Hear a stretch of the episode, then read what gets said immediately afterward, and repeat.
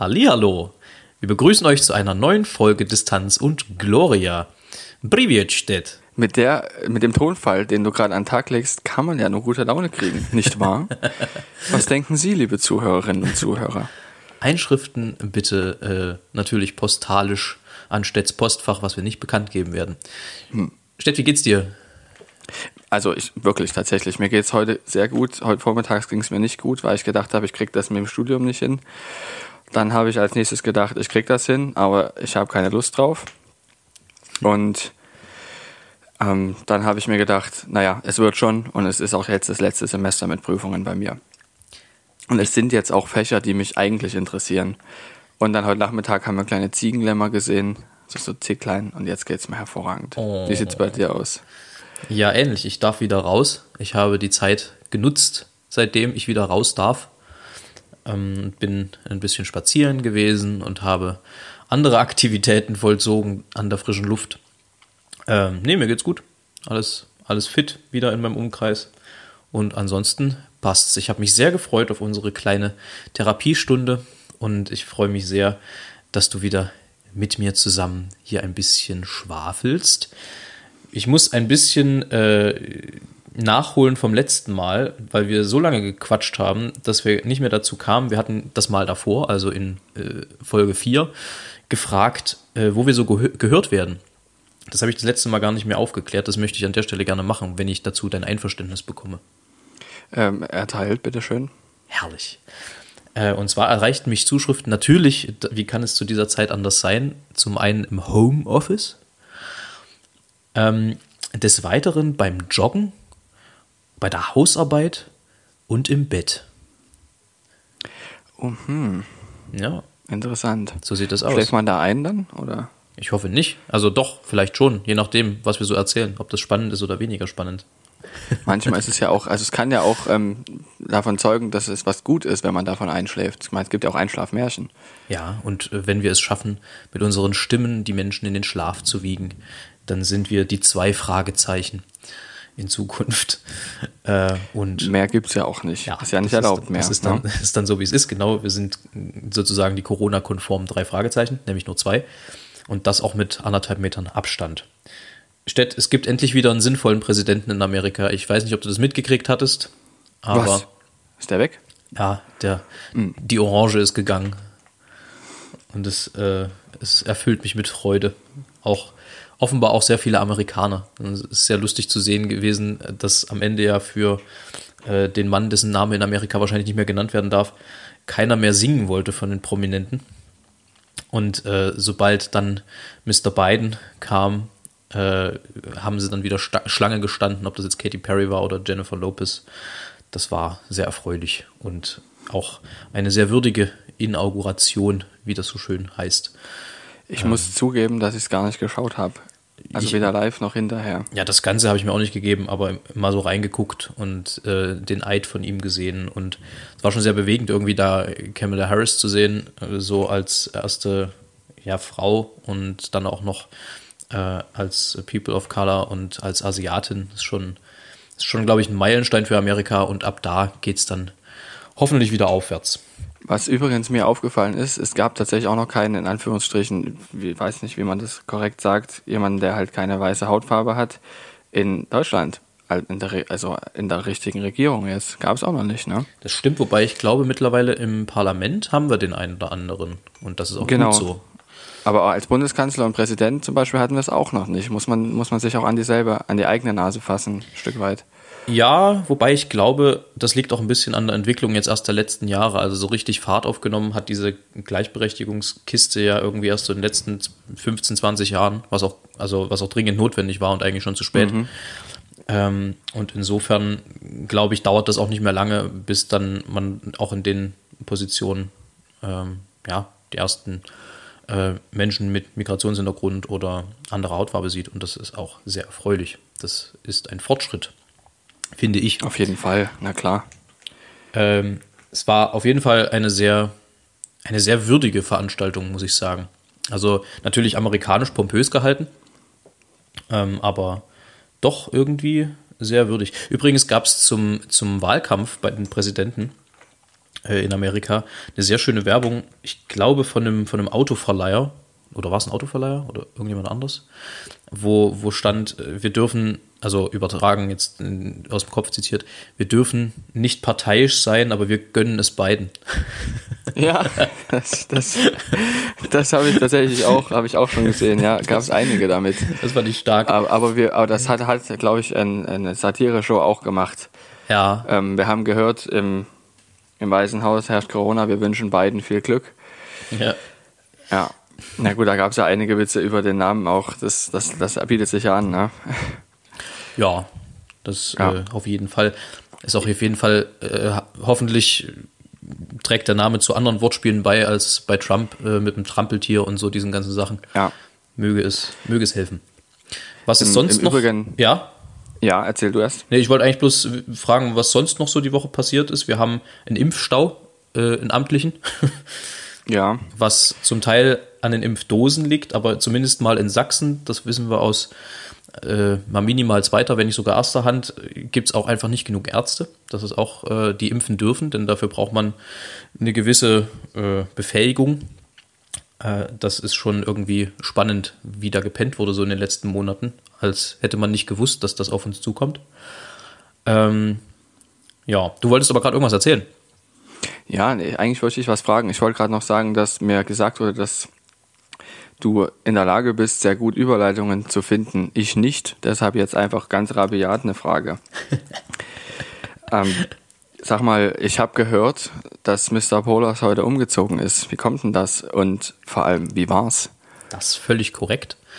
Ähm, ja, es ging relativ zügig. Also wir hatten alles ganz gut vorbereitet, obwohl es relativ kurzfristig war. Ähm, wie kam das? Also irgendwann war es sowieso mal dran in naher Zukunft.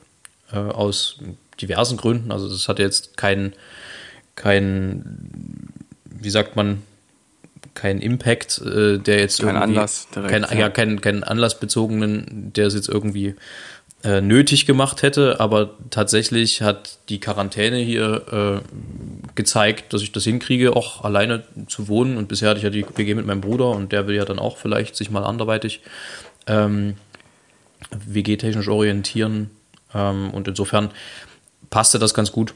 Und deswegen habe ich dann gesagt, okay, wenn ich mich jetzt hier einmal eingelebt habe, dann tragen wir meine sieben Sachen hierher. Und viel mehr war es tatsächlich nicht ähm, und haben das heute relativ entspannt über die Bühne gebracht. Also ich habe ja schon bei dem einen oder anderen Umzug mit angefasst. Das ist übrigens immer eine sehr, also für beide Seiten finde ich eine sehr undankbare Sache ist, weil irgendwie, also ähm, so Umzüge nerven ja grundsätzlich, sowohl den, der umzieht meistens, als auch äh, oft, wenn es schwere Sachen sind, auch, auch die, die helfen dann irgendwann so ab der dritten, vierten Stunde. Ähm, vor allem, wenn dann noch Waschmaschinen übrig sind oder Herde. Aber es muss halt gemacht werden. Und gerade so im studentischen Alter hat man jetzt nicht unbedingt den Bock oder das Kleingeld, das Nötige, sich da jedes Mal ein Unter- Unternehmen. Geht's jetzt schon so los? Ein Unternehmen kommen zu Du hast lassen. gar nichts getrunken, oder? Nee, eben nicht. Wahrscheinlich liegt's daran. Sollte ich Ja. mal anfangen. Du sitzt ja mit einem Glas Wein da, habe ich gehört. Ich sitze mit einem Glas Wein da heute, genau. Weinerei.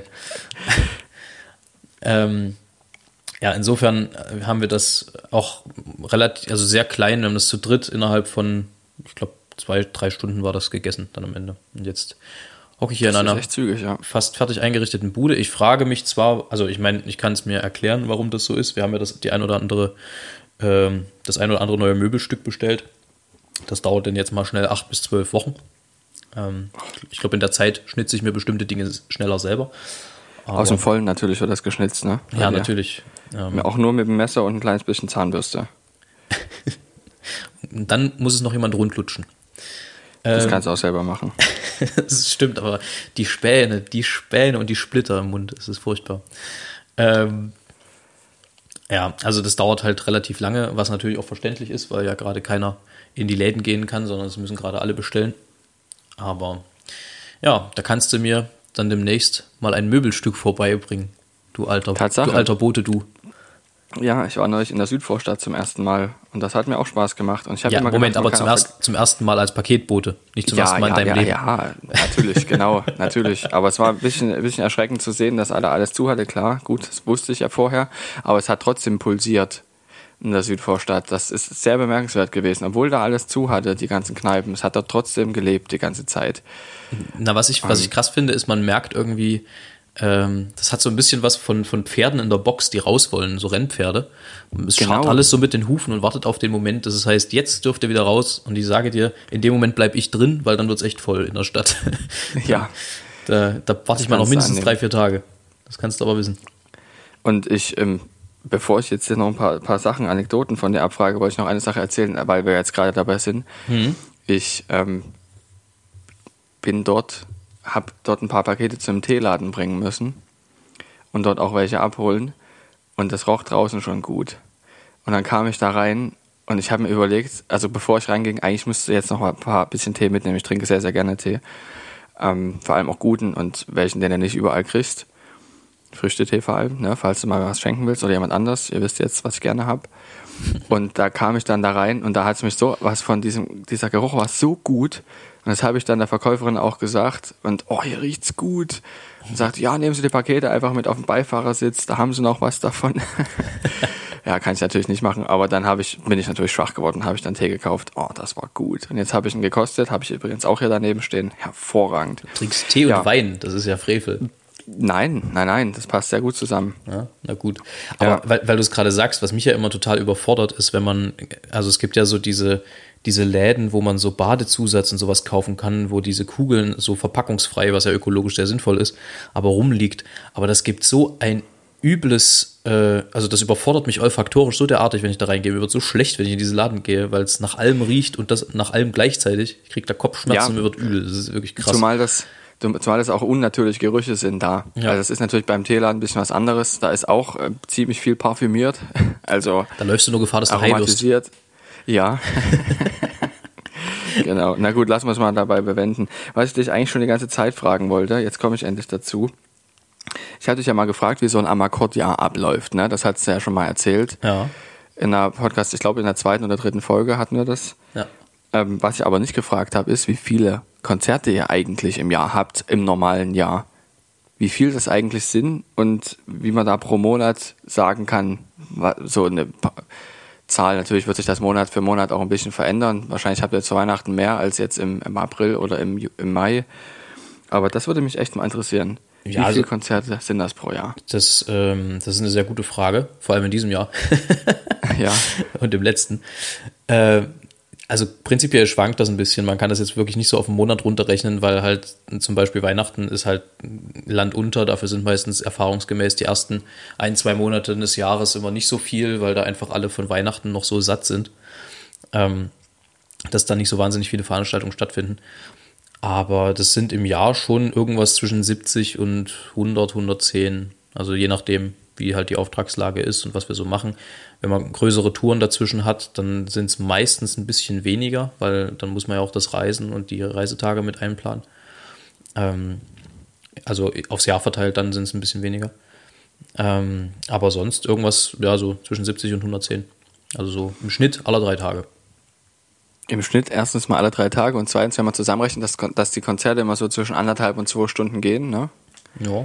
Kommt sind das zehn Tage am Stück nur singen. Ja, aber da, also das, das merkt man ja nicht als Arbeit. Live. Das ist, da, ja, das stimmt. Live, nicht aus der Konserve. Ähm, das merkt man ja nicht äh, als, als ähm, also schon, man merkt das schon auf der Stimme, dass man sich angestrengt hat und so, aber mental sind die Konzerte ja immer spätestens so nach den ersten 10, 15 Minuten, wenn man dann drin ist, äh, dann, ist dann ist man ja wirklich irgendwie in seinem Element und dann macht es ja Spaß und äh, insofern, das merkt man jetzt gar nicht so extrem, beziehungsweise hätte ich die Rechnung jetzt gar nicht aufgemacht, wie viele Stunden das sind, aber es ist, stimmt. Was hast du gesagt? Zehn Tage im Jahr. Genau, also wenn man jetzt von 240 Stunden ausgeht, wenn es quasi etwa 110 Konzerte sind, 100 Konzerte, ja kann man ja vielleicht so sagen. Sind noch mal ein paar längere dabei. Stimmt. Ja. Dann sind es schon fast zehn Tage. Man kann es auch noch runterrechnen, 240 Stunden. Damit kannst du hm, äh, äh, ja, 20 hm, mal. Nee, warte mal. Ich kann übrigens nicht rechnen, das müssten alle wissen. Ich will ja glücklicherweise auch später nichts mit Zahlen machen. Ich glaube, du musst noch ein, bisschen, noch ein bisschen mehr am Wein trinken, Stett. Du kannst zehnmal nach Japan und zurückfliegen. In der Zeit. Das ist schon krass. Ja. Wobei das eigentlich eher für die Länge des Fluges nach Japan spricht, ehrlich gesagt. Mhm. Oder also, es sind 80 Matthäus-Passionen von Bach. Das finde ich ist doch eine schöne Größe. 80 Matthäus-Passionen, ja. da bin ich dabei. Also vielleicht, ja. vielleicht ist nicht am Stück, aber so grundsätzlich. Ähm, genau. Ja, nee, das, das macht, macht schon Spaß, einfach. Ähm, und du hast da auch nie irgendwie, also selten zumindest, stellt sich da das Gefühl bei euch ein oder zumindest bei dir, dass das Arbeit ist beim Auftreten tatsächlich? Nee, also beim Singen selber tatsächlich eigentlich nie. Das Singen ist, das macht Spaß, das Singen macht frei im Kopf, das, äh, es macht Spaß, den Leuten irgendwie Freude zu bereiten, zu sehen, wie auch intellektuell mit den Menschen was passiert, die ins Konzert gehen, weil wir versuchen ja Programme so zu bauen, dass sie auch irgendwie intellektuell einen gewissen Anspruch haben. Und ähm, es macht extrem glücklich, auch so das Echo hinterher zu hören. Das Einzige, was halt nicht immer in, die, in mir so in Kram passt, ist das Fahren oder das, das Reisen, wenn es halt gerade irgendwie eine Zeit ist, wo ich jetzt nicht so gerne von zu Hause weg bin. Ähm, aber ja, also das ist dann das kleinste Übel. Also dann halt doch mal vier, fünf Stunden in einem Bus zu sitzen, ist zwar jetzt nicht, nicht der Traum, aber ähm, das Singen entschädigt im Grunde für viel. Und ich meine, am Ende, wir werden ja auch bezahlt, so ist ja nicht. Klar, aber ich meine, es ist ja schon was Besonderes, wenn man das so erleben kann, dass das einem nicht so als Arbeit auffällt und man dann trotzdem noch ja, na, ähm, letztendlich, Job macht. letztendlich ist das ja bei uns wahrscheinlich wie bei dir, wenn du im Cockpit sitzt. Also für dich ist ja das, du nimmst das ja auch nicht als Arbeit wahr. Also jetzt nicht im Sinne von, äh, es ist irgendwie, irgendwie anstrengend oder, oder also, weißt du, mental, du musst dich motivieren, das zu machen, sondern du machst es halt gerne. Und äh, dementsprechend ist auch das Motivationslevel eigentlich immer mindestens bei 95 Prozent, wenn nicht höher. Eigentlich bei 300. Ja, auch normalerweise, ist das normalerweise so. schon. Es gibt auch ganz wenige Piloten tatsächlich, die das nicht gerne machen. Das gibt's, also habe ich noch nicht erlebt. Also ich habe ja auch, bin durfte auch das eine oder andere Mal im Cockpit schon mitfliegen und da ähm, habe ich natürlich dann auch gefragt, wie sieht denn das aus? Langweilt euch das langsam oder würdet ihr mal wieder was anderes machen? Und die sagen, nee, würde ich nicht. Ja. Ähm, Stett, du hast ja ähnlich wie ich äh, zig hundert Konzerte auf dem Buckel. Äh, jetzt frage ich mich, was waren immer Dinge, die dich am Konzert genervt haben? Also es gab ja jetzt mal abgesehen von der Musik immer auch mal so äußere Umstände. Wir haben ja auch im Ensemble zusammen gesungen. Fällt dir irgendwas ein, was dich, was dich äh, irgendwie immer gestört hat? Also was so auch im Bezug auf irgendwelche Zugriffe von außen dann nach dem Konzert oder so? Was mich besonders gestört hat, war Warten. Warten, ja. Das, ja, vor dem Konzert warten wenn da jetzt noch irgendwie, also ich meine jetzt wirklich unmittelbar vor dem Auftritt, wenn das jetzt irgendwie noch fünf bis zehn Minuten vor dem Auftritt waren, du jetzt aber nicht mehr entspannen konntest, die Zeit fand ich nie entspannend, die letzten fünf bis zehn Minuten vor dem Konzert und du dann noch warten musstest und dann ging es auch noch fünf Minuten später los oder sowas, das fand ich immer blöd. Oh, das habe ich, aber, auch, hab ich auch mal gehasst. Also wenn es ja, das wenn mag du, ich auch jetzt noch nicht. Man, man, also das finde ich jetzt mittlerweile eigentlich sogar noch schlimmer als früher als Knabe. Da hat es mich nicht so gestört. Aber heute ist es ja so: Als Profi singst du dich ja auf den Punkt ein. Das heißt, du versuchst eben genau in dem Moment, wo du dran bist oder wo du, wo du auf die Bühne gehst, wenn das jetzt 20 Uhr ist, versuchst du halt so dich einzusingen, dass du 20 Uhr singfähig hinter der Bühne stehst. Und jede Minute, die du dann wartest, sorgt halt dafür, dass die Muskulatur, die aufgewärmt ist, halt wieder abkühlt. Das bedeutet, wenn du dann vielleicht noch in einer kalten Kirche stehst, das ist echt unangenehm oft. Also, also auf, auf der Ebene habe ich es tatsächlich noch gar nicht betrachtet, aber das ergibt auch Sinn, ja. Nee, bei mir ist das tatsächlich eine reine, ähm, naja, Aufregungsfrage kann man es nicht nennen, aber es ist so eine Anspannungsfrage gewesen, weil das ist ja schon ein Konzert, wenn du da vor, vor vielen hundert Leuten stehst, teilweise Tausenden, ähm, einzelnen Tausenden nur, ähm, ist es ja doch so, dass man da eine gewisse Anspannung verspürt, selbst wenn man da in diesen 80 äh, in diesem 80 Jungsgefüge stehst, bist du ja trotzdem einer davon. Und da hast du eine gewisse Anspannung schon. Und wenn die dann quasi noch zu halten ist, das ist ähm, wie bei Fußball, Fußballern auch, das hat ja mal Lukas Podolski in einem Interview mal erzählt, dass das auch das was ist, was ihn am Fußballspiel am meisten nervt. Wenn du da vorher erst noch warten musst, wieder da fünf Minuten, dort fünf Minuten, da fünf Minuten, ähm, das ist dann schon für die Anspannung auch nicht schön, meinte er mal. Ja, und nee, für die Konzentration. Absolut. Wir müssen bloß die, die Fußball-desinteressierten Hörer jetzt an der Stelle wieder reinholen. Äh, ja. bevor die abschalten. Ähm, tatsächlich finde ich, finde ich das halt auch äußerst problematisch, dieses, dieses Warten, also bevor man auf die Bühne geht. Ähm, aber Fun Fact, weil du gerade sagst, äh, man ist so nervös, wenn man, wenn man vor größeren Mengen auf die Bühne geht. Bei mir ist tendenziell sogar eher so, ich bin aufgeregter, wenn das Leute sind, die ich kenne. Also wenn es vielleicht Ja, weniger natürlich. sind, so, so 40 oder 50, von denen ich aber 25 oder 30 kenne, bin ich oft aufgeregter, als wenn das so eine anonyme Masse von 2, 3, 4.000 Leuten ist. Äh, das, also da weiß ich nicht, das ist irgendwie nicht so, die kennen mich halt nicht und da habe ich sozusagen die Chance des ersten Eindrucks, aber da, da bin ich nicht so aufgeregt. Äh, weiß auch nicht, woran das liegt. Vielleicht auch einfach daran, dass die anderen einen halt besser kennen und halt auch bei jeder Runzlichkeit auf der Stimme sofort hören, was da los ist. Keine Ahnung, aber ich könnte mir vorstellen, dass es was damit zu tun hat. Ich denke, damit hat das was zu tun. Das wirst du sicher bei deiner Bachelorprüfung auch so erlebt haben, weil da ja auch nur Leute waren eigentlich, die du kanntest, ne? Ja, das war vor allem eine wirklich sehr kleine, äh, feine Runde. Das hatte schon was von Musiker Reservata. Also, ähm, das waren, ich weiß gar nicht, wie viele durften. Ich glaube, zehn durften rein, plus die Professoren, die, ge, die geprüft haben. Wegen, Es wandelt, also Wegen ich, ich war ja auch da. oder Ich 20. durfte das ja auch äh, geschätzterweise miterleben. Ich glaube, so, also 20 bis 30 waren es, glaube ich, weiß ja, nicht stimmt, genau. 20 waren es, glaube ich. Zehn, Ja. ja. richtig, zehn interne, zehn HMT interne und zehn HMT externe. Wahnsinn eigentlich, aber es war schön, dass es möglich war. Ich hatte zu dem Zeitpunkt ja ganz lange gar keine Musik live erlebt, weil ich ja auch direkt vorher in Amerika gewesen bin. Und das war eine richtige Wonne. Das war sehr schön. Oh. Damit hast Oh. du jetzt aber gerade hier äh, in, im dunklen, im dunklen Osten, äh, also im dunklen Leipziger Osten, jetzt nicht im Dunkelosten, sondern im dunklen Leipziger Osten nochmal kurz die Sonne aufgehen lassen. Ja, Ähm, das ist doch schön. ja, wie komme ich denn da jetzt weg? Ja, Kommst doch. davon nicht weg, deshalb werde ich es jetzt versuchen. Ja, mach mal. Oder willst du es? nee. Naja, Ja, komm, komm du ist mal. ja quasi eine Anekdote, ne? Und wo wir gerade bei Anekdoten sind, Oh Gott, ja. ja, okay. Die Ja, waren, die waren, okay. die waren ein bisschen gesagt- gewollt. Die waren heute ein bisschen gewollt, Stedt. naja, ich, ich bin da nicht so gut wie du, das, alles das muss man schon mal sagen, ne? Ja, wir kriegen, wir kriegen dich schon noch hin hier. Wir kriegen dich hier schon noch hin. Mal sehen. Wobei man ja sagen muss, früher bei Fimadur hast du oft sehr, sehr gut moderiert. Es, ich kann mich aber auch noch genau an ähm, Sachen erinnern, wo ähm, ich mich vom Hundertsten ins Tausend, Tausendstel vom einen Fettnapf in den anderen Fettnapf und dort wieder verplappert und da verplappert und dann stehst du dann da vorne und irgendwann sagst du, ach wissen Sie was, wir singen jetzt einfach. Ja, das stimmt. Das sind aber auch immer irgendwie die, die charmantesten Ansagen, finde ich, weil das, das wirkt so wunderbar menschlich. Ich habe zum Beispiel die Erfahrung Ja. gemacht, wenn man sich Sachen Wort für Wort aufschreibt, das wird nie gut, weil dann Das hab ich nie man, gemacht. man will ja nicht ablesen und wenn man dann aber kurz rausguckt und dann halt nicht sofort die Stelle wiederfindet und, oder einen Satz halt anders beendet, als man aufgeschrieben hat, dann kommt man sofort ins Schlingern. Das hat sich nicht bewährt.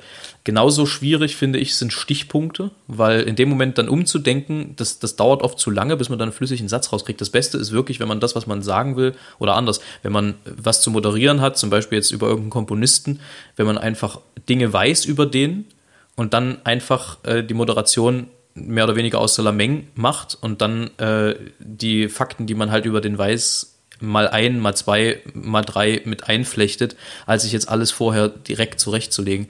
Das geht dann, also beim Festival haben wir es ja oft so, dass wir uns auch bei Sponsoren bedanken müssen, dann muss man sich natürlich aufschreiben, weil da darf man halt keinen vergessen, das gebietet äh, der Anstand. Aber so grundsätzlich in Konzerten versuche ich mir auch wirklich mittlerweile eher das Wissen anzueignen, dann wirklich frei reden zu können, als mir irgendwelche Dinge aufzuschreiben. Das hat sich irgendwie bei mir nicht bewährt. Das wirkt auch immer Auf irgendwie unecht. Das Problem bei mir ist, dass ich dann, ähm, das ist ja bei jedem anders, ich vergesse das dann, was ich sagen wollte, ähm, was auch wirklich wichtig in manchen Ansagen, wie du schon gesagt hast, ist es wichtig, dass man Dinge sagt, weil sie zum ähm, Gelingen des Verständnisses beitragen, weil man manche Stücke ja auch dann besser genießen kann, wenn man mehr verschiedene Informationen über die hat oder über die Komponisten. Ja, wobei, Und- da, da würde ich dir, Ja. da würde ich dir äh, ein bisschen, also nicht widerspre widersprechen komplett, aber ich würde das ein bisschen relativieren, weil ähm, manchmal, gerade wenn man es in so einen, so einen sehr intellektuellen Kontext drückt, ma- hilft das der Musik gar nicht unbedingt. Die Musik spricht schon auch viel aus sich heraus, gerade wenn es deutsche Texte sind. Wenn es jetzt natürlich auch, äh, irgendwelche Fremdsprachen sind, dann ist es schon immer ganz gut, dem Zuhörer irgendwie eine Geschichte mit an die Hand zu geben. Aber ähm, oftmals, also ich sag mal so, wenn man drei Fakten über einen Komponisten, zum Beispiel über Mendelssohn, sich zurechtgelegt hat, was weiß ich, äh, ist in Hamburg geboren, ist nach Leipzig gekommen, hat hier das erste deutschsprachige Konservatorium auf deutschem Boden gegründet. Und davon nimmt man eben nicht alle drei Fakten, sondern man erzählt halt nur, dass der in Hamburg geboren wurde. Dann wird deswegen das Stück, was man von ihm singt, ja nicht weniger gut. Nee, nee, ich meinte eher andere Informationen. Zum Beispiel, wenn du tatsächlich ein eigenes Stück mit drin hast, zu, die Story zu dem Stück zu erzählen, dann kannst du es ganz anders erleben. Ach so, ja gut, das- Einer, das stimmt. einer der Songs ist dieser Clara Song, falls du dich erinnern kannst. Ja, Ähm, der ist ähm, zum Beispiel so einer. Wer den noch nicht kennt, tut mir leid, ist auch nicht aus Spotify, können wir leider auf keine andere Art und Weise empfehlen. ha, aber Könnt ihr uns ja mal ansprechen. jetzt, Mal. jetzt kommt's, weißt du, was ich beim Umzug bei mir zu Hause gefunden habe? Erzähl mal. Ich habe noch eine ganze Kiste alte Fimmernow-CDs gefunden. Nicht wahr. Die können wir mal verlosen vielleicht hier bei, bei, bei unserem Podcast. Müssen wir uns mal was ausdenken, was Lustiges. Ja, müssen wir uns wirklich mal was ausdenken. Müssen wir auch noch mal kurz überlegen. Ja, aber wahrscheinlich ja, ne? Wir haben die ja auch zu Hunderten verkauft, insofern. Ja, ja. Hier, wir flexen gerade übrigens, ne? Sollen wir mal lassen. Was? Okay, wir, was, also, wir flexen doch nicht. Weißt du, flexen wäre, wenn wir sagen würden, wir haben keine mehr übrig, weil wir sie alle verkauft haben, die 24.000 Stück, die wir haben pressen lassen. Was natürlich Schwachsinn ist. Es waren keine 24.000. Aber Es waren 50.000, genau. genau. Und davon haben wir aber ja noch 49.750. Also, Ja, richtig. ähm, also Flex war das jetzt nicht. Na, da hast du auch wieder recht. Also was, was bevor ich, bevor die Zeit irgendwann wieder rum ist, Ja. wollte ich das jetzt auch noch gerne fragen. Ähm, meine Stimmbildnerin, meine geschätzte Stimmbildnerin, Hm. die hat mir immer Metaphern gesagt, äh, zum, wenn man singen übt. Das Ja. ist das, was ich dich eigentlich fragen wollte. Wenn man singen lernt, wenn man sich einsingt, wenn man bestimmte Techniken verfeinern möchte. Es ist ja nun mal so, dass man diese Muskeln und Organe, die beim Singen alle dabei sind, es ist wirklich unwahrscheinlich viel, ähm, was, was da alles im Körper beteiligt ist, um einen, einen schönen Ton rauszubringen und dann noch was zu interpretieren. Die kannst du ja nicht einzeln ansteuern. Ja, genauso wie du beim Laufen auch nicht einzelne Dinge ansteuern kannst, das kannst du eben, aber das hast du auch irgendwie gelernt. Und beim Singen ist es aber so, du musst ja irgendwie eine Metapher haben, damit du weißt, wie du deine Muskeln zu verstellen hast. Das muss sich irgendwie wie Ofenrohr zum Beispiel, muss hin oder wie eine warme Kartoffel im Mund oder wie wenn du das und das Wort sagen würdest, denk da und daran, sei offen, schaff viel Raum. Solche Sachen bekommt man da viel gesagt. Oder der Stimmensitz muss vor dem Kopf sein oder solche Dinge. Da bekommt ja jeder auch was anderes gesagt. Und viele verschiedene Sänger sind da ja auch unterschiedlicher Ansicht, was gute Metaphern sind. Aber die Wahrheit ist ja eigentlich, dass es für jeden relativ individuell ist. Und da wollte ich dich fragen, was haben denn dir deine verschiedenen Stimmbildner so mit an die Hand gegeben als für Metaphern oder was hast du selber für welche entwickelt? Ähm, das ist ja sehr interessant. Also die grundsätzlich muss man sagen, dass das einerseits stimmt, aber das stimmt nur für, also das ist meine These, das ist äh, nicht wissenschaftlich äh, geprüft, aber das ist so die Wahrnehmung, die ich habe, wenn ich auch andere unterrichte ähm, und wenn ich auch von mir selber ausgehe. Also es gibt, glaube ich, zwei Gruppen grob, grob eingeteilt. Es gibt die, die wirklich mit Metaphern gut klarkommen, zu denen zähle ich nicht, weil ähm, das lässt mir persönlich zu viel Spielraum noch im Sinne von, äh, was, was möglich ist muskulär. Was mir hilft als ehemaligen Leistungssportler ist, wenn ich genau weiß, was ich muskulär zu tun habe, weil ich äh, eben durch das Turnen damals einen ganz guten ganz gutes Grundkörpergefühl mitgekriegt habe, auch für die Muskulatur. Das heißt, mir hilft es mehr, wenn mir jemand sagt, äh, meinetwegen, stell das Gaumensegel auf, äh, stell den Kehlkopf tief. Also wenn es mir wirklich äh, physiologische Anweisungen gibt, das hilft mir persönlich mehr. Ähm, es gibt aber eben auch die, was du gerade gesagt hast, die andere Gruppe, die eben sehr viel mit Bildern arbeitet. Ja, und da gibt's, also ich meine, das muss halt jeder ein Stück weit für sich ra selber rausfinden. Das kann ich natürlich nicht so pauschal sagen, aber so diese, stell dir eine Kuppel vor, in die du reinsingst, oder eben, wie du es gesagt hast, äh, dem, eben so dieses Ofenrohr oder hinten so diese heiße Kartoffel im Hals. Das sind so, so Bilder, die kann man aber halt auch nicht einfach in den Raum stellen und dann funktioniert das, sondern das ist ja immer mit einer gewissen, mit einem gewissen physiologischen Grund verbunden, warum das gerade benutzt wird, das Bild. Ähm, und wie man am Ende, also äh, beim, beim, beim Lehren ist es zumindest bei mir so gewesen, wenn, so wie ich gelehrt wurde, ähm, es gibt ein Problem, das musst du analysieren als Lehrer und dann brauchst du einen pädagogischen Ansatz, wie du das Problem löst. Und dann ist halt die Frage, womit kann der Schüler am besten arbeiten? Arbeitet er besser mit Bildern? Also hilft es ihm eher, wenn ich, wenn ich sage, äh, denk an die heiße Kartoffel, um jetzt mal beim konkreten Beispiel zu bleiben, oder hilft es ihm eher, wie in meinem Fall, wenn er sagt, äh, stell das Gaumensegel weit und äh, stell den Kehlkopf tief? Das ist im Wesentlichen, sind das ähn- äh, es ist- beschreibt das im Grunde dasselbe, aber einmal eben von einem physiologischen Ansatz her und einmal eher von einem, von einem bildlichen Ansatz her. Und das ist, ich glaube, diese zwei Typen gibt es ganz grob und das muss halt jeder, glaube ich, am Anfang ein bisschen für sich selber rausfinden. Ich hatte am Anfang einen Stimmbildner, der sehr bildorientiert mit mir gearbeitet hat, was glaube ich als Kind auch gar nicht so schlimm ist. Also das war, war auch viel mit, wir laufen jetzt im Kreis und wir, wir heben die Knie beim Laufen. Also es ist sehr, sehr spielerisch gewesen, was glaube ich für Kinder ganz gut ist. Aber dann später als Männerstimme, wo es dann eben auch, gerade wenn man Tenor singt, auf Feinheiten ankommt, weil man darf ja nicht vergessen, als Tenor bewegst du dich im Grunde permanent ähm, in einer höheren ähm, Grundlage, als du eigentlich sprichst. Also ich singe im Prinzip permanent über meiner normalen Sprechstimme. Das bedeutet, es sind auch ganz andere Spannungen, die ich körperlich ausgleichen muss, die ich vom Hals wegnehmen muss, die ich auf meinen Körper ziehen muss. Ähm, und das heißt, da muss ich einfach wesentlich feiner arbeiten, als ich es vielleicht als Knabe intuitiv mit der Stimme noch umgehe. Es ist ja auch so, dass Kinder physiologisch am Anfang relativ äh, relativ ja, sauber schreien, wenn man möchte. Also da funktioniert das Zwerchfell noch so, wie es funktionieren soll. Das geht dann alles später ein bisschen verloren. Die Atmung äh, funktioniert auch noch ein bisschen anders. Und ähm, das sich wieder anzueignen, ist halt vor allem dann nach oder in der Pubertät und dann nach der Pubertät, wo dann eben auch der Grundstein gelegt wird für eben zum Beispiel eine gesunde Singstimme oder eben für ein Gesangsstudium. Ähm, das ist dann halt entscheidend, da wirklich auch sauber zu arbeiten und im Detail zu arbeiten. Und da ist halt dann das davon abhängig, zu welcher dieser beiden Grundgruppen man gehört. So zumindest meine Erfahrung. Das, das war, jetzt, ähm, das war ein langer Monolog. Sich. Ja, aber es ist sehr interessant gewesen, weil du hast dich ja damit auch mal befasst. Ich habe deine Bachelorarbeit ging ja auch darum, nicht wahr? Äh, jein. Also meine, Bachelor, meine Bachelorarbeit befasste sich eher mit der Frage, wie das mit dem Fachwechsel ist. Also ob jeder, jeder Mann sozusagen theoretisch in der Lage wäre, Tenor zu singen, physiologisch gesehen. Also sagen wir mal, jeder Mann, der jetzt nicht ein sibirischer Bass ist. Also wenn, ja. wenn, wenn du schon auf einem großen D sprichst, dann ist klar, dass du jetzt eher selten ein Heldentenor wirst. Ähm, Verstehe, ja. Aber also befasste sich eher damit. Aber du kennst dich aber damit aus, das ist das und was ich meinte und du hast auch da eigene Erfahrungen, ähm, die sich im Übrigen mit meinen decken. Ich bin auch nicht jemand, der nur mit Bildern ähm, zurechtkommt. An manchen Stellen brauche ich dann tatsächlich auch die muskuläre Anweisung. Da gab es nämlich mal einen Vortrag von unserem geschätzten Professor ähm, von der HNO-Klinik in Leipzig.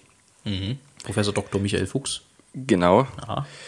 Und der hat äh, das erklärt, wie das mit dem Atmen und dem Singen funktioniert und was, was tatsächlich körperlich gesehen die sogenannte Stütze ist, von der viele sprechen. Und seitdem ich das gehört und verstanden habe, fiel es mir sehr viel leichter, damit umzugehen. Ja, es ist ein Beispiel dafür. Das ist also, dass das beides wichtig ist. Um jetzt noch ein bisschen, um jetzt noch ein bisschen nerdiger in den Talk reinzugehen. Stütze ist ja so ein relativ, relativ schwieriges Wort. Das klingt immer so nach Kraft und es klingt so nach, als ob es was Starres wäre. Äh, viel schöner finde ich dafür das englische Wort. Das ist nämlich Support. Also das Helfen. Und das, äh, ja. das ist es auch eigentlich eher. also zumindest empfinde ich, weil Stütze ist nichts Statisches. Das ist jetzt kein verkrampftes Anspannen von irgendwas, sondern das ist immer, immer eine Dynamik im Körper, den man hat. Aber was ich bei Michael Fuchs, äh, liebe Grüße, total äh, faszinierend finde, ist, der hat uns ja doch das ein oder andere Konzert schon gerettet. Also man glaubt es vielleicht nicht, aber auch beim Singen ist es so wie beim Fußball, dass man ab und zu mal fit gespritzt werden kann und muss. Ähm, also zum Beispiel, also ich meine, wenn es jetzt eine akute Kickoff-Entzündung ist, wo einfach kein Ton mehr kommt, dann wird es schwierig. Aber auch da gibt es Mittel und Wege, das mal für zwei Stunden wieder herzustellen. Ähm, und also das, das ein oder andere Konzert äh, hat äh, der Kollege uns damit gerettet, tatsächlich. Also ich meine natürlich immer hinterher dann mit einer längeren Rekonvaleszenzzeit. Also da gibt es dann auch immer den Spruch, aber dafür hättest du dann morgen mal einen Schnabel. Äh, das muss dann halt mal eingehalten werden. Aber ähm, der Mann rettet Sängerleben. Regelmäßig. Das habe ich schon gehört öfter mal, ja. Sag mal, letzte Frage zu den ganzen Übungen. Gibt es irgendwelche, die du nicht machen kannst? Übung, aus Übungen, Gründen. Übungen, die ich ja, nicht machen kann. Was ich damit meine, ist, dass meine Stimmbildnerin eine gewisse Übung, die sie mit allen anderen Schülern gemacht hat, nicht mit mir machen konnte. Ich habe es glücklicherweise vergessen, welches war. Aber woran Ach ja, das? ich weiß jetzt wieder, was es war. Es war eine Sprechübung. Ja. Und das ging deshalb nicht, weil ich immer lachen musste. Immer. ich konnte die Übung nicht machen. Das war nicht möglich. Ähm, und hast du da auch irgendwas derartiges? Da gut, selbst wirst du dir wahrscheinlich nicht machen, aber nee, kannst du dich da erinnern? Eigentlich nicht mehr. Also ich meine, ähm, das Schöne an dem, an dem Studium, was ich gemacht habe, ich habe ja Gesang studiert in Leipzig, ist, du hast äh, erstens mal einen gewissen Anteil Schauspiel auch mit drin, weil es ja ein Opernstudium ist. Was schon dafür sorgt, dass du ein gewisses Maß an Enthemmung erfährst, weil es kann ja auch sein, du musst, keine Ahnung, in irgendeiner Oper mal nackt über die Bühne rennen, dann kannst du ja auch nicht sagen, oh nein, das mache ich nicht. Also ich meine, das würde ich mir immer gut begründen lassen vom Regisseur, warum ich das jetzt machen soll. Das mache ich jetzt nicht, weil der das sehen will. Ähm, aber das, äh, also das bedeutet, du hast schon mal eine gewisse Grundhaltung oder du nimmst eine gewisse Grundhaltung in, in, ein, die sagt, okay, es, es, sieht halt einfach manches komisch aus und manches ist halt bekloppt, das ist, gehört aber halt dazu. Sprecherziehung war zum Beispiel so ein Fach, das habe ich total ähm, gehasst am Anfang, also so das erste Jahr, die ersten anderthalb Jahre, weil ich das total albern fand. Also du hast äh, also gesprochen ähm, und halt auch so komisch artikuliert und dann machst du so, so ganz komische Übungen, ja. Also äh, wo du dir halt wirklich auch vorkommt und du, du merkst bei der Übung, wie dumm du aussiehst. ist, und es lässt sich nicht vermeiden. Ich meine, es ist ja Frontalunterricht, das heißt, du bist sowieso nur zu zweit in dem Raum. Aber es war trotzdem, das war, ich habe mich da irgendwie nie so wohl gefühlt. Und irgendwann habe ich aber verstanden, okay, das hat einen physiologischen Grund, warum ich das mache. Und ab dem Moment habe ich den Unterricht sehr zu schätzen gewusst, weil ich gemerkt habe, okay, der hilft mir. Der hilft mir beim Singen, der hilft mir beim Reden. Äh, ich merke, also ich hatte früher immer das Problem, dass wenn ich länger gesprochen habe, wurde die Stimme halt schnell erschöpft und heiser, weil ich halt nicht richtig gesprochen habe. Und das hat sich dann aber über den Sprecherziehungsunterricht so mehr oder weniger erledigt. Das heißt, du hattest auch sichtbar einen Effekt davon. Und das hat natürlich, das hat natürlich auch beflügelt. Aber so, dass ich Übungen jetzt gar nicht mehr machen kann. Also manchmal ist es halt so, dass mein Gesangsprofessor auch heute noch Übungen relativ lang fasst und die dann beim ersten Mal richtig nachsingen zu wollen, das äh, ist dann manchmal ein bisschen Glück. Wobei ich glaube mich, glaube ich, noch äh, ein bisschen besser anstelle als manch anderer. Aber da kommt dann gerne mal der Spruch, na, ist der Tenor wieder in der Stunde. Äh, das, also für alle, die sich da jetzt nicht so auskennen, der Tenor ist äh, die vokale Bratsche. Ähm, mit Schal, mit Schal. Und, ja, die, die, vokale Bratsche mit Schal brennt aber auch nicht ja. so gut. Ähm, und insofern äh, sorgt man da immer mal für ein bisschen Schadenfreude. Nee, aber so Übungen, die ich gar nicht machen kann. Ich meine, man entwickelt natürlich auch über die Jahre ein Gefühl dafür, was funktioniert und was die Stimme braucht, um, um warm zu werden und was für Übungen man braucht, um technische Defizite irgendwie auch so ein Stück weit auszumerzen. Ähm, es gibt aber ein Gedicht, mit dem ich mich immer einspreche, zum Beispiel, bevor ich anfange zu singen. Also, mein, das hast du jetzt nicht gefragt, aber ich erzähle es dir trotzdem. Vielleicht interessiert es ja jemanden da draußen. Wenn ich äh, zum Beispiel 9.30 Uhr Gottesdienst habe und dort Solo singen muss, dann beginnt mein Tag meistens um 6 Uhr mit dem Wecken. Dann werde ich erstmal wach. Ähm, dann beginne ich so ein paar körperliche Übungen, Aufbauübungen zu machen und beginne erstmal zu atmen das klingt jetzt total komisch, aber eben den Atem genau so zu setzen, wie er beim Singen sein muss, nämlich, wie wir es vorhin kurz angerissen haben, körperbezogen. Ähm, dann fange ich erst an, mich einzusprechen. Und das mache ich immer mit demselben Gedicht von Heinz Erhardt, nämlich mit der Made. Kann ich, äh, hinter eines Baumes Rinde äh, sitzt die Made mit dem Kinde. Sie ist Witwe, denn der Gatte, den sie hatte, fiel vom Blatte, diente so auf diese Weise einer Ameise als Speise. Eines Morgens sprach die Made, liebes Kind, ich sehe gerade, drüben gibt es frischen Kohl, den ich hol, so lebt denn wohl. Halt, noch eins, denk, was geschah, geh nicht aus, denk an Papa.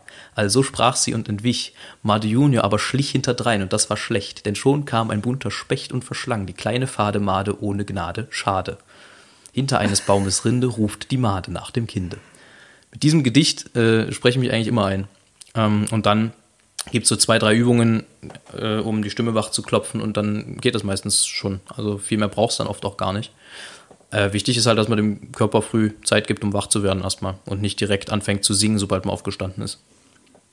Das habe ich auch schon mal gehört, dass man auch nicht gleich mit, mit hohen Tönen anfangen soll, sondern lieber erstmal mit tiefen. Ja, es ist, also es ist, äh, es ist ja Leistungssport letztendlich, nichts anderes. Also auch wenn wir nicht die großen Muskelgruppen bewegen, sondern tendenziell eher sehr kleine. Aber äh, du kannst mal einen Sprinter sagen, der gerade aus dem Bett steigt, lauf mal draußen 50 Meter, der zeigt dir einen Vogel, weil das halt muskulär völliger Quatsch ist. Und genauso ist es beim Singen am Ende auch. Verstehe, ja. Das ergibt Sinn. Also, äh, aber, und da komme ich mir halt immer relativ, relativ doof vor, hoppla. Ähm, weil ich das tatsächlich mit Korken mache. Ich spreche mich mit Korken ein. Also so die alte, diese alte Schauspielergeschichte. Äh, du hast die Korken im Mund, oder? Ja, Korken zwischen den Zähnen und dann sprechen. Das ist auch die effizienteste Art, äh, sich einen Dialekt abzutrainieren. Tatsache? Also, so habe ich es festgestellt, ja. Kennst du auch eine effiziente Art, ihn sich wieder anzutrainieren? Nö, na, äh, das Ding ist, zurück geht's immer. Muskulär schlaff kannst du als Sachse immer sein. Das ist kein Problem. Nö, nö. Aber, aber halt zu wissen, welche, welche Muskelgruppen man anspannen muss, damit man eben nicht so extrem sechselt, ist äh, dann eben auch nicht ganz schlecht. Zumindest wenn man auf Das der Bühne ist steht. richtig. Das ist es bei dir im Cockpit. Aber ich fänd's eigentlich sogar sehr charmant, wenn du später im Cockpit aber mal so richtig auf Sächsisch da durch die Gegend schallern würdest. Selbstverständlich, wenn der Flug, wenn der Flug nach Leipzig geht, da wird da selbstverständlich gesagt, so, meine Damen und Herren, wir sind jetzt in Kürze da, da können wir dann endlich heime gehen, ne? Wer hier jetzt noch irgendwelche Fragen hat, unser liebes Personal wird's schon um sich kümmern, ne? Das will ich unbedingt mindestens einmal hören und zwar live, Stett. Wobei wir ja den Deal haben, wir- Stett und ich haben ja den Deal, wenn, wenn ich irgendwann mal ähm, mit, mit einem Privatjet irgendwo hinfliegen müssen sollte, ist das richtig? Ich weiß es nicht. Ja, Ähm, dann stehst sowieso nur du bereit. Du bist der einzige Mensch, der mich im Privatflieg, Privatjet fliegen darf. das, das ist eine große Ehre. Gleichwohl, wir beide wissen, dass das ziemlich viele behördliche Schwierigkeiten bringt, aber möglich ist. Gleichwohl Also wir nicht beide wissen, hinterher, sondern vorher. gleichwohl wir beide wissen, dass das äh, mit relativ hoher Wahrscheinlichkeit nicht dazu kommen wird. Das ist nicht gegeben, nicht unbedingt klar. Ja, da. da also, Es hängt ein bisschen, es hängt auch ein bisschen davon ab, wie sich die nächste Zeit so entwickelt. Ne? Das kann man nicht vorhersagen. ja, na klar, also wenn unser Podcast hier so richtig durch die, die Decke geht und erst erfolgreichster in Leipzig und dann erfolgreichster der Welt wird, dann ist das völlig klar, dass wir dann am Ende nur noch mit Privatjet unterwegs sind. Aber dann kaufe ich mir den gleich. Dann lasse ich mir den nicht nur schicken, sondern dann sack ich den ein. Ist doch völlig logisch. ja, wahrscheinlich ja. Du wolltest aber vorhin noch eine andere Frage stellen. Du wolltest, Nee, wir, hatten, hab wir, hatten, wir, hatten, wir, hatten, wir, hatten, wir hatten Folgen, du, du wolltest eine Überleitung zu Anekdoten schaffen und das haben wir jetzt komplett äh, vergessen. Naja, die, die ist, die, diese Anekdote haben wir jetzt quasi uns gegenseitig schon erzählt. Ich habe mir das hier so aufgeschrieben, Anekdoten, Komma, womit. Und dann habe ich, ging's, war hier irgendwelche kryptischen Zeichen und dann hinten stand Metaphern. Ja, siehst du, Ja. wenn man sich einmal was aufschreibt.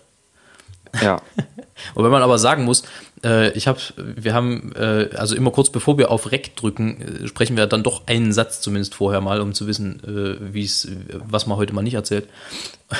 Und ich habe Stett vorher gesagt, und es stimmt auch, er hat mich ein bisschen überfallen diese Woche. Das ist der äh, bisher am unvorbereitetsten stattfindende äh, Podcast von Distanz und Gloria. Aber ich ja finde, ich find- habe dich heute erst gefragt, ne, ob wir das. Nee, gestern. Nee, ich gestern, gefragt, gestern Abend. Aber äh, Ja. ich finde trotzdem, also mir macht es sehr viel Spaß. Wir sollten das öfter so machen. Sollten wir, ja. Wir können ja mal hören. Ich hoffe, das war, war jetzt auch nicht für, für manche langweilig, dadurch, dass wir auch ein bisschen uns in Themen hin und her gehangelt haben. Wie gesagt, es sagt uns jederzeit Bescheid, wenn euch irgendwas nervt. Ob wir es berücksichtigen, ist dann unsere Sache, aber wenn wir es nicht wissen, dann können wir es auch nicht berücksichtigen. Ich glaube, ja. das Einzige, was die Leute nervt, ist, dass du jedes Mal fragst, was die Leute nervt. Tut mir leid, ich bin serviceorientiert. ja, da- das ist so der Vorausblick in, dein, in deinen späteren Beruf. Auch im aktuellen. Weil ein Stück weit bin ich ja auch Dienstleister. Aber nicht über eine Ja. bestimmte Grenze hinaus. Genau. Und zumal ich auch noch sagen muss, es hat mir ein, ein sehr guter Freund von mir hat mir neulich noch gesagt, dass ich das mal lernen muss, ein kleines bisschen zu trennen, dienstlich und privat. Wobei ich jetzt allerdings hier auch nicht weiß, ob das dienstlich oder privat ist, muss ich sagen. Stett, du Das, hast ein Glas Wein neben dir, also ist das natürlich selbstverständlich dienstlich. Natürlich. Hast auch wieder recht, na klar. Ähm, ja, ich hätte noch eine Empfehlung tatsächlich, die habe ich mir aufgeschrieben. Das ist aber auch mit das Einzige, was auf meiner Liste dieses Mal prangt. Ach nee, halt, stopp, da ist noch was. Ich habe noch was gefunden. Drei Dinge. Da steht noch Drei was. Dinge hast du noch ja, nicht gemacht. Genau, drei Dinge, die du gerne isst. Stedt, Feier. Viel, oft Und reichlich. und gut. Ja. Naja, also ich esse sehr, sehr gerne. Ich, ich muss es zugeben, ich esse sehr, sehr gerne ähm, mal ein schönes Rumsteak. Das kann man aber nur sehr selten essen. Erstens, weil es teuer ist und zweitens, weil ich es dann auch nicht mit meinem Gewissen vereinbaren kann, dass es äh, jedes Mal halt dann auch ein totes Stück Tier ist. Ne? Das muss man noch mit dazu sagen. Und deshalb will ich das auch nicht so oft haben. Ähm, was ich auch noch sehr gerne esse, ist viel Knoblauch. Ja, Das geht ja auch mit dem alles, Rumsteak was oft gut zusammen. Knoblauch hat. Ja. Und was es heute gab. Heute gab es nämlich Kartoffeln mit richtig gutem Quark. Uh, so richtig mit Zwiebeln Es- und, und Kräutern und frischen? Knoblauch, genau, Ah, frischen Kräutern. Genau, sowas esse ich sehr, sehr gerne. Es ist ähm, bei mir kaum zu sagen, was mein Leibgericht ist. Ich esse es, ich esse grundsätzlich sehr gerne. Das ist manchmal ein Problem. Ne? Kennen wir ja. Das, also das, Wie sieht's bei dir das aus? Gerne essen, das gerne essen stimmt. Aber das ist echt schwierig, weil ich kann mich da gar nicht so festlegen. Das ist bei mir auch immer so ein bisschen äh, Gemütslagen abhängig. Also Und stimmlagenabhängig auch. das ja? auch, ja. also grundsätzlich, Knoblauch hilft auf jeden Fall oft äh, Dinge zu verbessern. Ich habe zum Beispiel vorhin eine, gerade eine Dosensuppe gemacht. Das ist jetzt nicht das, was ich als äh, Favoritenessen bezeichnen würde. Aber äh, Nach dem bei- Umzug ist das schon bei, okay. bei so einer Dosentomatensuppe hilft auf jeden Fall so ein bisschen Knoblauch aus der Tube und, ähm, und so ein bisschen Pfeffer und so ein bisschen Basilikum hilft da schon sehr viel. Ähm, aber sonst, boah, ja, also mit einer guten Pasta kriegt man mich meistens ganz gut. Ähm, aber ich bin echt, also ich bin halt grundsätzlich nicht so picky. Also ich esse eigentlich wirklich viel und auch gern. Also ich esse vieles und auch grundsätzlich gern. Jetzt nicht unbedingt immer viel, aber Auch das. auch mal, ja. Manchmal auch zu viel. Aber weniger zum als Beispiel, früher, Zum ja. Beispiel beim Griechen. Ich weiß nicht, wo da genau die, die, ähm, die Korrelation ist, aber immer beim Griechen esse ich zu viel. Ich weiß nicht, ob das auch anderen Menschen so geht, aber ich habe das Gefühl, Geht mir das, auch so. das passiert mir sonst bei Restaurants nicht, aber immer beim Griechen. Ich weiß nicht, woran das liegt. Ich kann es dir auch nicht sagen. Vielleicht sind die Portionen größer. Vielleicht. Vielleicht fleischlastiger, wer weiß. Keine Ahnung. Das, da, damit können wir ja quasi, ähm, die Frage können wir ja offen lassen. Ja. Vielleicht weiß das jemand. Vielleicht weiß das jemand. Leute, warum isst man beim Griechen mehr? Oder warum isst man beim Griechen immer zu viel? Wer das weiß, ne? Ihr wisst's. Ne? Und so weiter. Ähm, dann komme ich mal zur Empfehlung, was? Ja, gerne. Und zwar möchte ich euch eine Instagram-Seite ans Herz legen. Die ist relativ neu und äh, beinhaltet, glaube ich, zu 50 Prozent einen äh, Freund von mir. Die heißt äh, Musicolo Stories. Äh, findet ihr, wie es dann geschrieben wird, auch in den Show Notes. Ähm, und zwar haben die sich, das sind, glaube ich, Musikwissenschaftler, die sich auf die Fahnen geschrieben haben, die oft doch als äh, trocken verschriene Musikwissenschaft ein bisschen aufzupeppen. Die haben nämlich Anekdoten beziehungsweise äh, bestimmte Zoten zu äh, diversen Komponisten auf ihren Seiten, die sie immer veröffentlichen. Ähm, da kann man mal vorbeischauen. Und wenn ihr dann einmal bei Instagram seid und da vorbeischaut, bei Musical Stories, ähm, dann könnt ihr natürlich auch direkt bei Distanz und Gloria mit vorbeigucken. Stett, du hattest übrigens natürlich recht, äh, was den Otter angeht. Das hatte ich schon, das hatte ich schon äh, korrigiert bei, äh, bei uns in der Story, in der Distanz und Gloria Story. Du warst natürlich Das richtig. Fischotter, ne? Es ist der Fischotter. Ja, das ist nicht oft so, aber da hatte ich halt ausnahmsweise doch mal recht. Aber am Ende ist es ja so, Otter bleibt Otter. Otter bleibt Otter. Ja, hast du noch irgendwas zu sagen? Ähm, naja, vielleicht, was unser Folgentitel wird, war. Ach, richtig, stimmt. Du hast, Stett hat mir, Stett hat nämlich, bevor er mich äh, angeschrieben hat und gesagt hat, hier können wir dann und dann aufnehmen, hat er schon einen Folgentitel präsentiert und ich möchte jetzt wissen, warum. Ich, naja, die Folgentitel sind ja immer so aus unserer, eigentlich sind die ja aus den Folgen rausgegriffen, über worüber wir so reden. Ja. Ja. Einfach mal so eine, eine Passage. So wie letztes Mal, da haben wir ganz kurz nur über Bach gesprochen, aber das war dann trotzdem der Folgentitel. Ja. Ähm, dieses Mal ist es ein bisschen konstruiert, es tut mir leid, aber ich sag's mal so, ich wurde neulich beleidigt. Was? Ja, Wieso das? ich wurde beleidigt mit Du bist ein Standbild. von einer geschätzten Freundin von uns beiden, die wir kennen, beide gut kennen, auch eine Sängerin, auch im Vokalensemble. Ah ja. Und ja, sie, äh, wir haben gerade geskypt und ähm, nebenbei also Karten gespielt, also virtuell natürlich. Und äh, Internetverbindung ging halt nicht und sie schrieb mir dann, ähm, sie schrieb mir dann halt, du bist ein Standbild. Er meinte das natürlich nicht so, aber ich habe mir gedacht, das ist der beste Diss, den ich seit langem bekommen habe, der kreativste, den könnte man eigentlich so einsetzen. Ja, denn- also wäre man auch sonst so nicht drauf gekommen, aber mir hat das irgendwie gefallen. Dann kürzen wir das. das- in Zukunft dann- öfter mal zu Leuten sagen. Dann kürzen wir das aber richtig zu, zu einer quasi Beleidigung und äh, nennen die Folge Du Standbild. Ja, das ist eigentlich nicht Ja. schlecht. Das kann man wirklich mal zu jemandem sagen im Straßenverkehr. Ja. Nicht sagen sie, Schloch, sondern einfach mal sagen, Du elendes Standbild. ja, genau. Aber was ich auch Das, schön das fand, ist doch, macht doch gleich viel mehr Spaß. Ja, genau. Was ich aber auch schön fand, weil du, weil du äh, da so ein bisschen auf diese Skype und, und, und äh, auch, wie sagt man, hier Zoom-Videokonferenzen anspielst. Äh, ich habe irgendwo gelesen, das, ich weiß nicht, irgend- auf irgendeiner, auf irgendeiner Comedy- oder Satire-Seite, ähm, dass es immer so ein bisschen was von Science hat, diese, diese, äh, diese Konferenzen. Es ist immer so, ja, kannst du uns hören? Bist du da? Kannst du uns hören? Sprich zu uns. Bist du da? ich ich finde, das ist nicht ganz von der Hand zu weisen, dass ja. da ein Stück Wahrheit mit dabei ist. Fand ich Aber gut. ich kenne das Wort Seance nicht, tut mir leid, das, das muss mir das sind so diese, Das sind so diese, diese, äh, diese äh, Ringelpiez-Kreise, wo Kerzen in der Mitte stehen, wo man versucht, Kontakt zu äh, Menschen im Jenseits aufzunehmen. Ach so, okay. Ja. Verstehe. Gut, dann sind wir eigentlich mit allem durch diese Woche. Hä? Stimmt, ja. Das ist ja Wahnsinn. Und wir haben, also Und obwohl, obwohl, also ich glaube, es, es war sehr abwechslungsreich diesmal, ne? Ja, es ging, es ging diesmal ein bisschen mehr um, um, um Musik, was ja aber auch okay ist, weil es letztes Mal relativ viel ums Fliegen ging. Ja. Und da sind wir wieder unser Motto quasi, dass wir das nicht vorbereiten und es eben so kommt, wie es kommt, gerecht geworden, würde ich sagen. Ja, erwartet nichts und genau das bekommt ihr bei Distanz und Gloria auch. Genau. In diesem Sinne wünschen wir euch eine schöne Woche, wenn ihr uns dann am Montag hört. Und dann äh, sagt Stett natürlich wie immer. Alles Gute. Tschüss.